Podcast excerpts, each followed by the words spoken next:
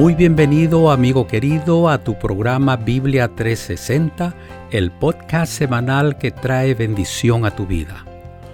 Tu amigo Noé Álvarez te saluda y te agradece el estar nuevamente con nosotros. Mis amigos, qué bueno que los días pasaron rápidamente y estamos nuevamente juntos.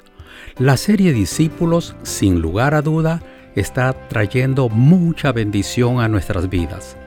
Para hoy, el título del episodio es La madurez. Gracias, Pastor Homero Salazar, por estar nuevamente con nosotros. El tiempo que sigue es suyo. Adelante. Hola, hola, ¿qué tal, mi gente linda? Los saludo a su amigo el Pastor Homero Salazar. Aquí ya listo para compartir con ustedes nuestro tercer episodio de la serie de este mes que hemos titulado discípulos. Este mes estamos hablando justamente del discipulado cristiano. Y hoy nuestro estudio tiene que ver con la madurez del discípulo que sigue a Cristo. Y el primer texto que quiero compartir con ustedes es lo que Jesucristo dijo con respecto a sus discípulos. Dice Mateo capítulo 10, versos 24 y 25, la primera parte así. El discípulo no es más que su maestro, ni el siervo más que su señor. Bástale al discípulo ser como su maestro y al siervo como su señor. Lo que Cristo nos está diciendo aquí es que Él quiere que nosotros, como sus discípulos, logremos un crecimiento integral y de alguna manera aprendamos la mansedumbre, la humildad, la forma de vida y la manera como Cristo tenía de encarar inclusive los malos tratos, la persecución y las burlas a las que se someterían los seguidores de Cristo, si lo hicieron con Él. Si ustedes notan, el contexto de este verso que hemos leído es justamente la persecución que Cristo estaba enfrentando por comunicar la buena nueva, la buena noticia y presentarse Él como el Salvador, el Mesías de este mundo. Por este motivo, Dios espera que cada uno de sus seguidores, sus discípulos, puedan crecer a través de este proceso de discipulado en el que caminamos diariamente con Cristo, en el que somos ungidos por el Espíritu Santo y vamos desarrollando sabiduría, inteligencia espiritual, que es justamente el anhelo de Dios para cada uno de sus discípulos. Pablo lo presenta claramente en Colosenses capítulo 1, verso 9, y él decía así, por lo cual también nosotros, desde el día que lo oímos, o sea, él había oído del crecimiento de los hermanos colosenses y de su amor y de su fe y de su espíritu de servicio. Él dice, desde ese día no cesamos de orar por vosotros y de pedir que seáis llenos del conocimiento de su voluntad, o sea, de la voluntad de Dios. Y dice ahora, en toda sabiduría e inteligencia espiritual. En otras palabras, lo que Dios quiere de nosotros es madurez espiritual, una madurez que termina afectando positivamente nuestras emociones, nuestros pensamientos, y vamos viendo la vida desde la cosmovisión de Dios revelada en su santa y divina palabra. Y este es el fruto de lo que hablábamos en el episodio pasado, cuando nosotros nos relacionamos con Cristo como pámpanos, nos pegamos a la vid y llevamos fruto a ciento por uno, dice el mismo texto de Juan capítulo 15, pues este es el fruto. El discipulado justamente se manifiesta en una madurez, en un crecimiento biopsicosocio espiritual que le permite al discípulo ser luz, ser sal, ser levadura en este mundo. El apóstol San Pedro lo presentaba de esta manera. En segunda de Pedro capítulo 1, verso 3 en adelante dice, como todas las cosas que pertenecen a la vida y a la piedad nos han sido dadas por su divino poder mediante el conocimiento de aquel que nos llamó por su gloria y excelencia, por medio de las cuales nos ha dado preciosas y grandísimas promesas, para que por ellas llegaseis a ser participantes de la naturaleza divina, habiendo huido de la corrupción que hay en el mundo a causa de la concupiscencia. Vosotros también, pues, poniendo toda diligencia, por esto mismo, añadid a vuestra fe virtud, a la virtud conocimiento, al conocimiento dominio propio, al dominio propio paciencia, a la paciencia piedad, a la piedad afecto fraternal y al afecto fraternal amor. Porque si estas cosas están en vosotros y abundan, no os dejarán estar ociosos ni sin fruto en cuanto al conocimiento de nuestro Señor Jesucristo. Y noten ahora lo que Pedro dice en el verso 9. Pero el que no tiene estas cosas, tiene la vista muy corta, es ciego, habiendo olvidado la purificación de sus antiguos pecados. Por lo tanto, hasta aquí, realmente es necesaria la madurez espiritual, emocional del discípulo. Uno no puede quedarse estancado. El discípulo debe crecer, debe ampliar sus horizontes en el conocimiento de la palabra de Dios, en el conocimiento de la vida cristiana, experimentar una relación personal con Cristo y notar ese cambio, esa transformación que el Espíritu Santo va haciendo dentro de su corazón. De esa manera, su razón, su conciencia, sus pensamientos, sus sentimientos, hasta su voluntad son saludables cuando el discípulo camina junto a Jesús.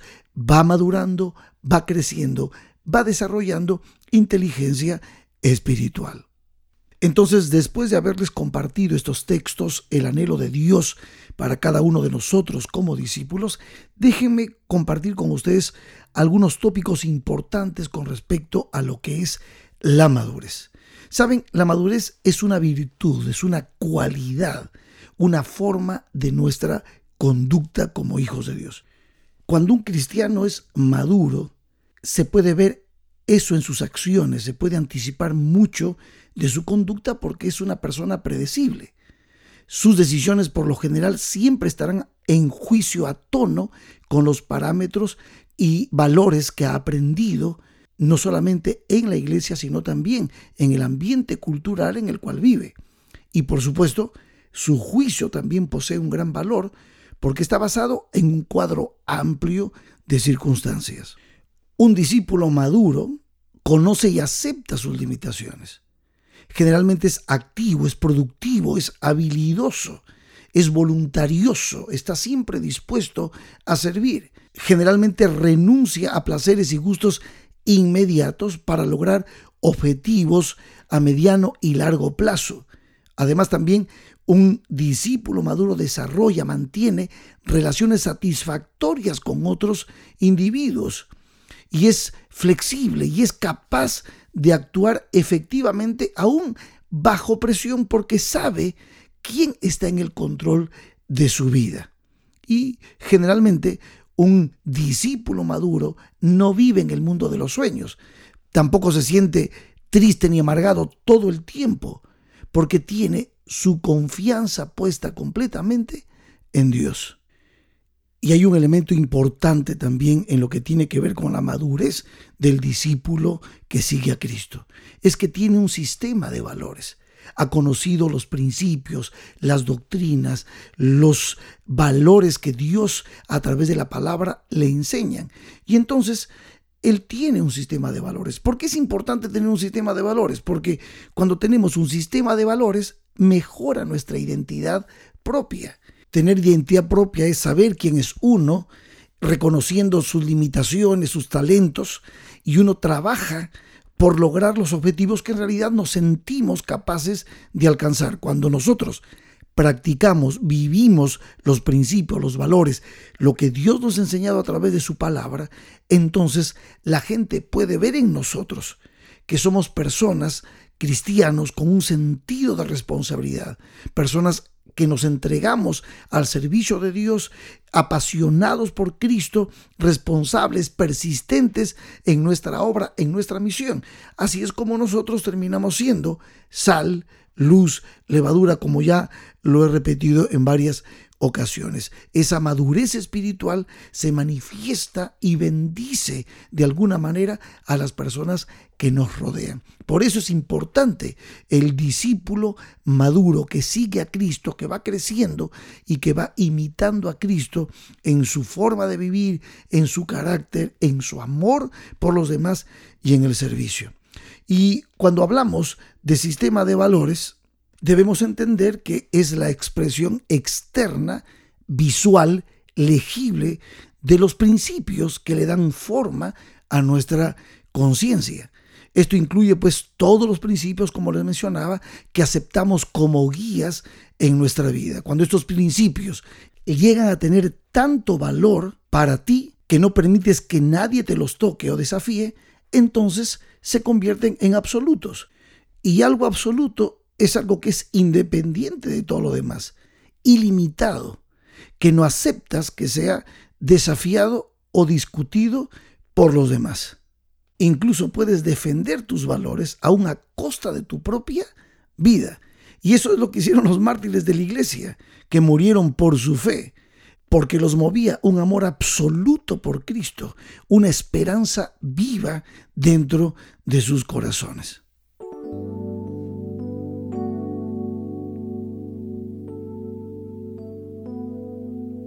Mis queridos amigos, el camino de la vida cristiana es un constante reflejo del carácter de Cristo en nuestros corazones. Dios nos llama a ser discípulos maduros. Jesucristo nos invita a ser discípulos maduros. Y en esa invitación Él nos dice que aprendamos de Él a ser mansos, humildes de corazón, pero dispuestos inclusive a entregar, si es necesario, nuestra vida por Él. La doctrina, los principios, los valores arraigados y cimentados en nuestra mente hacen que nuestras decisiones por Cristo sean correctas y glorifiquen a Dios y engrandezcan su nombre, porque nacen del corazón de un cristiano, de un discípulo que ama a su Señor. Esto nos permite también saber para quién trabajamos y qué es lo que Él espera de nosotros.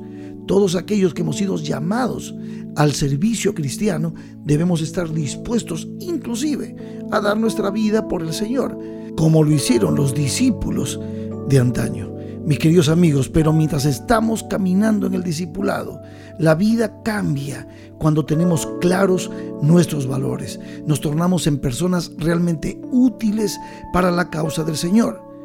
Por lo tanto, el discípulo que sigue a Jesús indefectiblemente va madurando cada día y reconoce lo que el mismo apóstol Pablo reconoció. Y déjenme terminar con este texto de Filipenses capítulo 3 versos 12 al 14. No que lo haya alcanzado ya, ni que ya sea perfecto, sino que prosigo por ver si logro hacer aquello por lo cual fui también asido por Cristo Jesús. Hermanos, yo mismo no pretendo haberlo alcanzado, ya, pero una cosa hago, olvidando ciertamente lo que queda atrás y extendiéndome a lo que está adelante, prosigo a la meta, al premio del supremo llamamiento de Dios en Cristo Jesús. Sí, mis amigos, es necesario que el discípulo sea maduro. No somos perfectos en esta tierra, pero vamos caminando junto al Señor creciendo, creciendo, hasta que nuestro Señor Jesucristo venga en busca de sus hijos y esto corruptible se vista de incorrupción y esto mortal de inmortalidad. Esa es nuestra esperanza como discípulos. Crecer, madurar, esperar a Cristo y estar dispuestos a entregar nuestra vida por Él. Hasta aquí hemos completado nuestro tercer episodio de Biblia 360 de este mes. Nos quedan todavía un par de episodios más. Por favor estén atentos y no se pierdan ninguno de nuestros episodios. Que Dios los bendiga. Amén.